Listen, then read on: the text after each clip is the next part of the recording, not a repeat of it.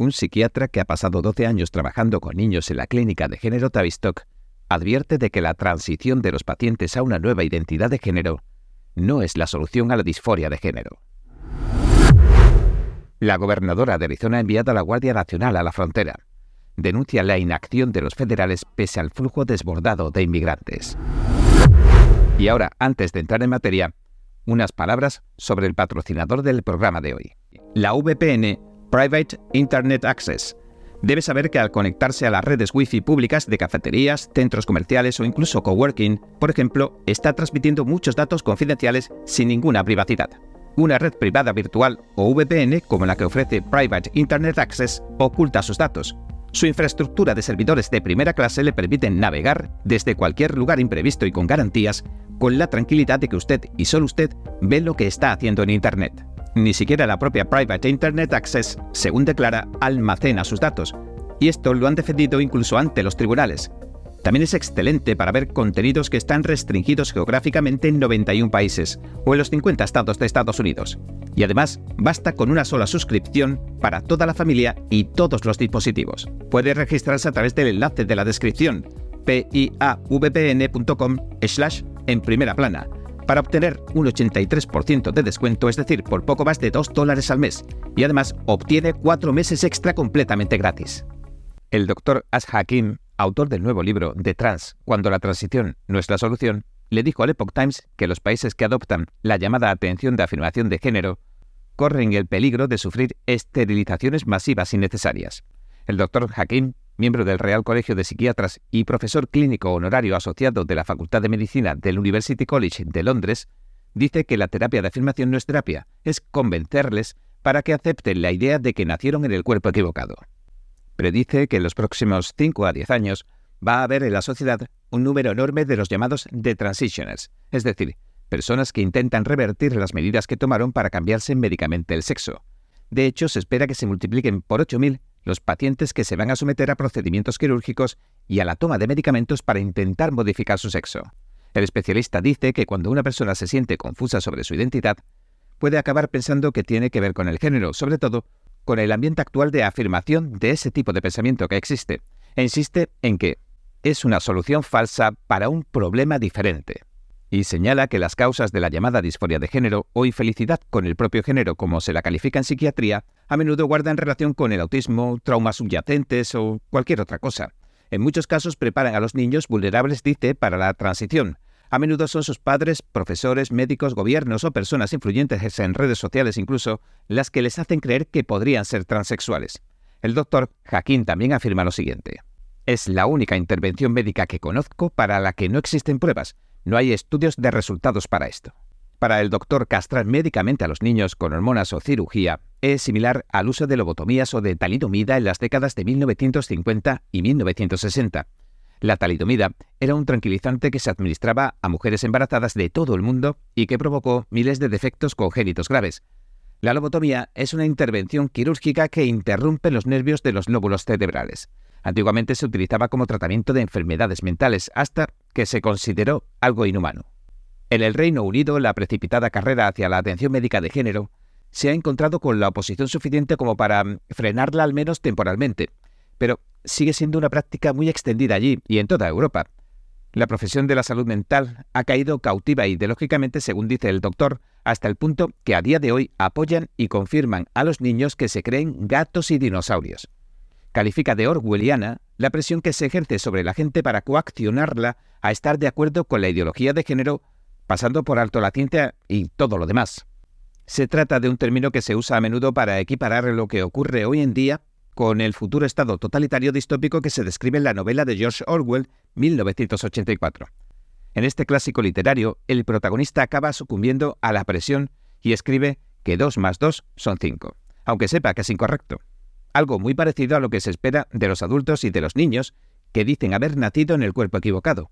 Aunque el doctor Jaquín ya no asesora a pacientes sobre cuestiones de identidad de género porque, según dice, es demasiado peligroso políticamente, se sigue reuniendo con padres de niños con disforia de género. El psiquiatra nos cuenta que una madre buscó su consejo porque tenía una hija a la que, en contra de su voluntad incluso, en el colegio afirmaban que era un chico. La madre se consolaba sabiendo que podría haber sido incluso peor. El psiquiatra nos resumió la situación de la madre así. Me dijo, el único consuelo que me queda es que en clase, tiene 15 años, se sienta al lado de alguien a quien los profesores afirman que es un pterodáctilo y de alguien a quien los profesores afirman que es un gato.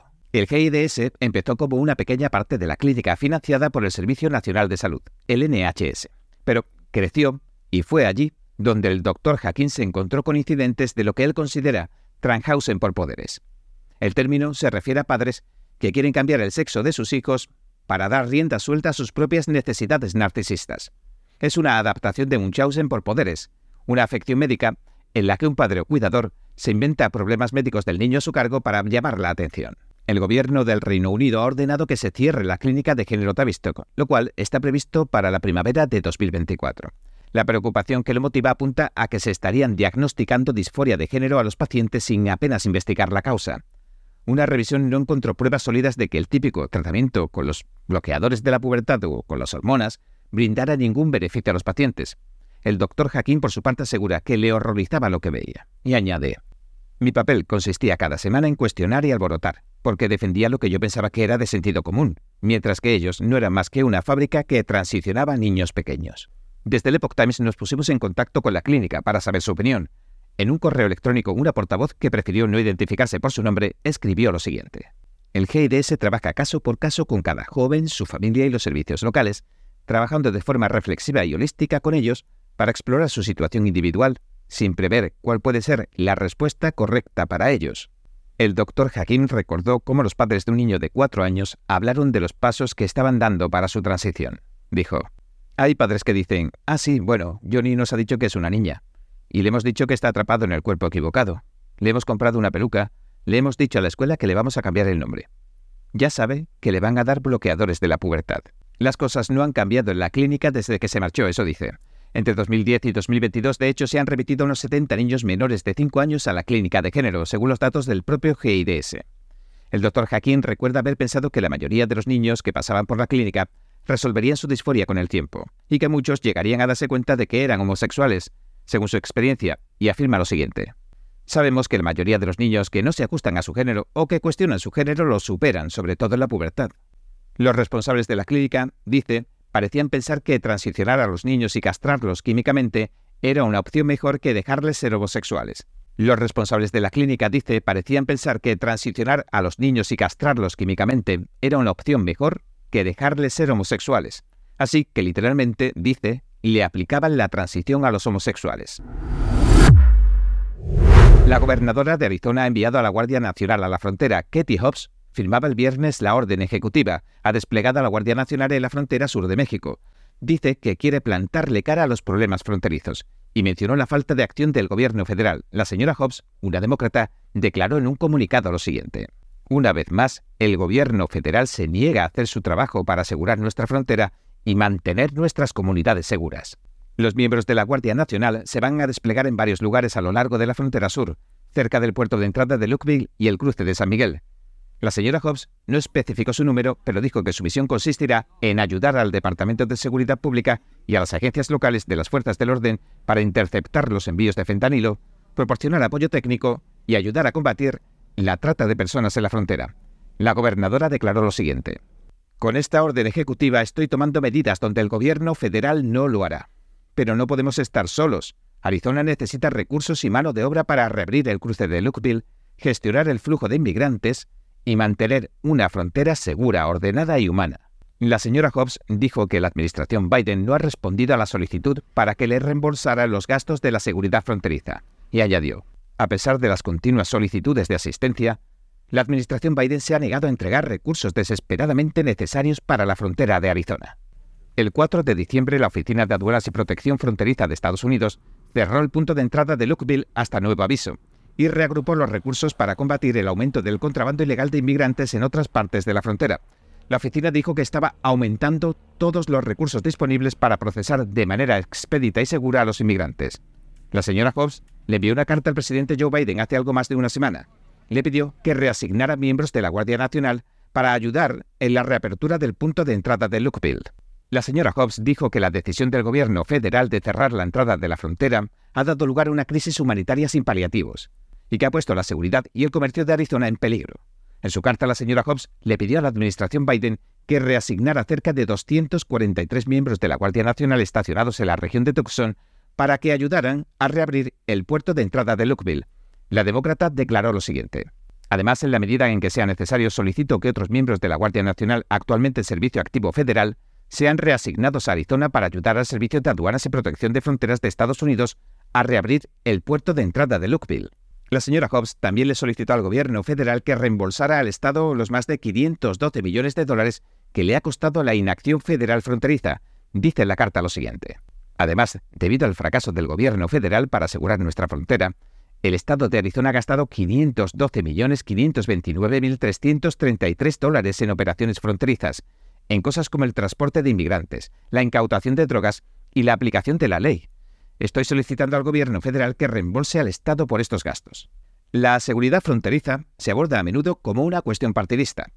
Los republicanos quieren medidas más restrictivas y agresivas, mientras que los demócratas se vuelcan en las necesidades humanitarias de los inmigrantes en dificultades y de los solicitantes de asilo procedentes de todo el mundo.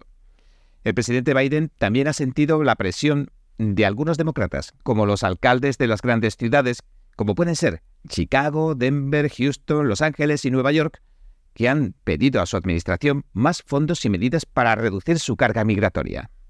La Oficina de Aduanas informó de más de 230.000 encuentros con inmigrantes en agosto, lo que es casi un 27% más que en julio. Y muchos son menores no acompañados, Aproximadamente 50.000 encuentros en agosto se produjeron en el sector activo de Tucson, que incluye la mayor parte de las 372 millas de la frontera sur de Arizona. La agencia llevó a cabo más de 3.200 rescates, elevando el total del año a cerca de 30.000. Bueno, y este ha sido nuestro episodio de hoy. Gracias por sintonizarnos. Si le gusta nuestro programa, por favor no olvide darle a me gusta, suscribirse y compartir este vídeo con sus amigos y su familia, porque todo el mundo merece conocer los hechos. Una vez más, gracias por ver en primera plana. Nos vemos mañana. Cada minuto que pasa, el mundo está cambiando vertiginosamente. NTD Noticias le trae información objetiva, veraz y sin agendas ocultas. Infórmese de los acontecimientos que impactan a Estados Unidos, Latinoamérica y el mundo, con los mejores análisis de expertos e informes especiales. NTD Noticias, periodismo independiente con los temas más relevantes que muchos medios no se atreven a reportar. Síganos en Epoch TV y el canal NTD en español, en YouMaker